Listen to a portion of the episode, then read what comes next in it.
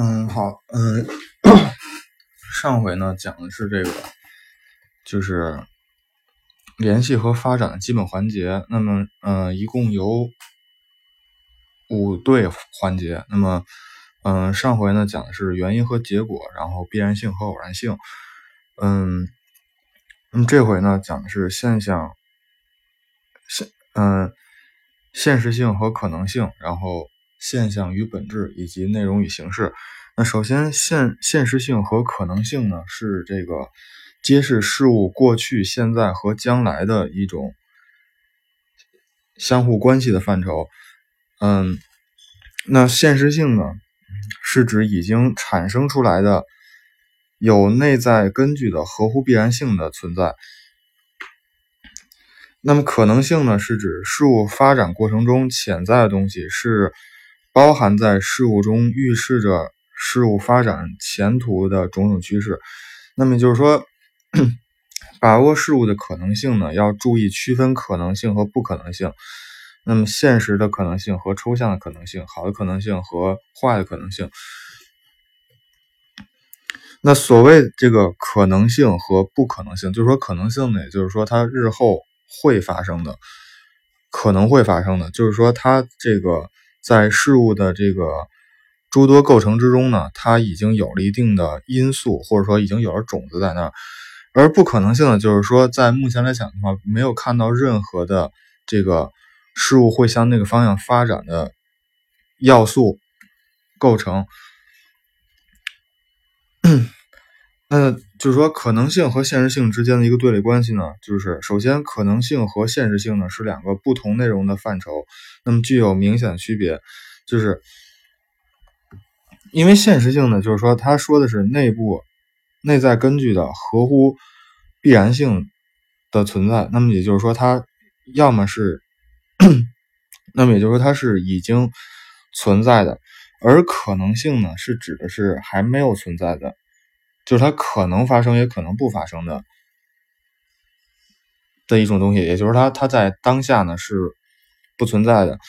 那这块呢是有明显区别。那么第二呢，可能性和现实性呢是紧密联系在一起的，就是说在一定条件下可以相互转化。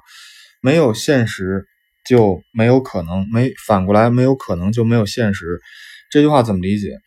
就像我刚才说的，所谓的这个可能性呢，是指这个。就是说，这他虽然虽然说这个事情还没有发生，但是说在前面呢已经有了一定的因素前兆，然后那种必要条件。那么这里就就是说，没有现实就没有可能，也就是说没有前面这个前提的话，那么也就没有后面的这个果发生。那这块就跟这个因果就联系在一起了。包括第二之前讲的这个必然性和偶然性中间也是这样，就是。所就是说，必然性存在于偶然性之中。那么，这个我重新就是再说一遍这个东西的这个这句话的意思，就是所谓必然，就是说这个事儿呢，它肯定向这个方向发展。但是说所谓偶然是什么？但是这个这个事儿本身是什么？有一定的偶然性。这个事儿的一个发展的过程是有偶然性存在的。那也就是后面就是没有可能就没有新的现实。那么也就是说，当这个可能性成为现实的时候，那它是不是就变成新的这种现实？那么它的但是这个新的现实的发生的条件呢，是首先要符合可能性的。那这块意义就是说，首先我们要立足现实去。展望未来，那么分析事物的发展的各种可能性，然后呢，充分发挥主观能动性，做好应对不利准备的一种准备。呃，这块呢，就是比方在现实生活中呢，经常会有会这个就是可能会做可行性报告。那所谓可行性报告呢，一般是分两点。首先呢，先来分析一下这个市场的情况。那所谓市场情况呢，其实是在研究一种必然性，就是说，比方我要做这个项目，这个项目呢，它符合市场的需求。那这块儿就是说是在论证的是这个项目的可行。那么之后呢，要论证这个可能性。所谓可能性是什么意思？就是说，为什么我可以把这个项目做好，或者说，就是说，为什么你可以把这个项目做好？因为并不是说所有的项目都像那个雷军说的，就是在风口上猪都可以飞起来。那么，因为很多时候呢，这个可能风口风并不大，那么就要看这个做事儿的这个人的能力的大小。那么，在分析可能性和这个，就是说分析市场和以及这种可能。就是我自己可行的这种方面呢，那么首先呢，就是说依据市依据市场呢去分析市场的需求啊，市场的供给啊，包括这个现实技术条件啊、渠道啊，是不是都具备？那么这是第一点。那么第二点呢，就是说从我从我自己出发呢，去看我有没有能力把这个整个资源整合的好，然后呢去看能不能把这个项目做好。那这块所用到的这个东西呢，就是偶然性和就必然性和、偶然性以及可能性和现实性。那么在这个过程中呢，肯定会有因果出现，那么会有这个要用联系的方观点去看问题，因为你只有联系观点去看问题，才能把比方说渠道啊、这个市场需求啊、市场供给啊以及你自己能力完全整合到一起，那么才能有一个非常咱有一个正，就是说有条理的报告，才能有一个有好的一个规划。那下面是现象与本质。那么现象与本质呢，是揭示客观事物的外部表现和内部联系的一种相互的范畴。那首先，现象呢是事物的外部联系和表面的一种特征。那么本质呢是事物内在的联系和根本的性质。那首先就是说，本质和现象呢是有一定区别的。首先，现象是事物的外部联系的一种外部联系和表面特征，就是说，人们可以通过感官感感官感知。那么本质呢，则是在事，则是事物内在联系和根本的一种性质，是要靠人的理性思维才能够把握的。就是说，比方我。咱这么说啊，就比方，比方说想就是狼来了这个故事，那么它的表面呢，就是说它是一个故事，就是说讲述了这个狼，就是说小孩儿，然后呢骗了骗人，然后呢狼把他把他最后狼把他羊吃了。那么它的这个本质是什么呢？本质呢就是说，如果说你总说谎的话，别人就不会相信你了。那么等这个。你说实话的时候呢，别人也不会相信你了。那么这块呢，就是一种，就是这个事儿的本质。那么现象呢，是这个故事的一种，故事在文字上的也好，或者说在情节上的一种东西，这个叫现象和本质。那么第二呢，现象是个别的、具体的，而本质呢是一般的、共同的。那就是说，现象就比方我们每个人呢，他长相都不一样。那这块呢，就是。突出了这个个体、个别的、具体，就是说我不二，但具体指的就是我，而本质是一般的、共同的。什么意思？比方说这整个人，我是个人，人就是一般的，就是说，因为不可能。比方说，就是说那个有另外一个人说我来个人，那他其实是没有特指谁，那就相当于是只要是人呢，他可能相当于涵盖了所有的人类。那这块就是一般的、共同的。那么现现象是多变的，本质则是稳定的。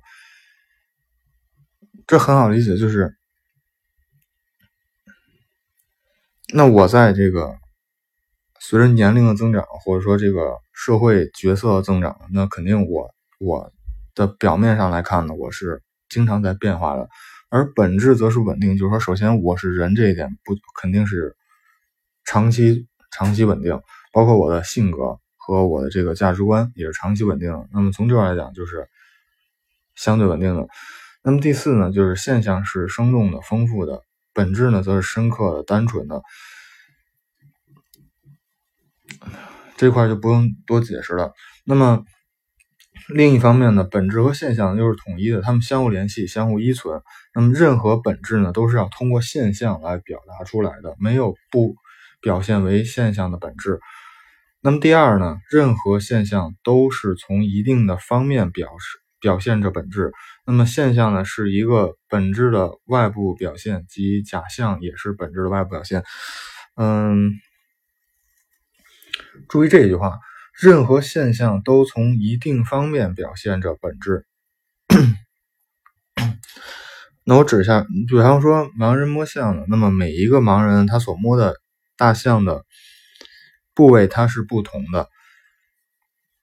那么这块呢，就是说现象呢，从一定的方面表现是本质。但然后呢，但是说这些人他所就是这些盲人，他对大象的认识合到一起啊，就是真正的大象，而。而分开呢，他只是说他在认识大象的腿，认识大象的鼻子，认识大象的耳朵。那最后呢是内容与形式。那么内容与形式呢是揭示事物内在的要素同这些要素的结构和表现方式的一种关系的范畴。那么内容呢是构成事物一切要素的总和，是事物存在的基础。那么形式呢是。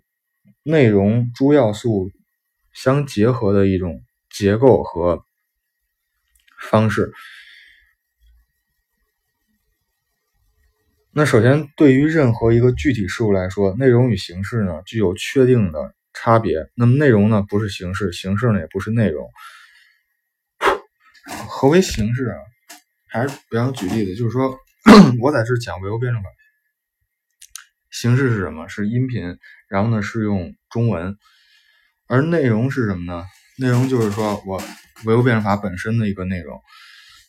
那么二者呢，肯定是是这样是不同的。那么第第二呢，它是又是统一的，也就是说我用的是中文，用的是音频来讲述唯物辩证法，二者呢是合在一起的，就是说这是一个事儿，就是说我用音频用中文讲唯物辩证法，这是一个事儿，你不可能不能给它拆开。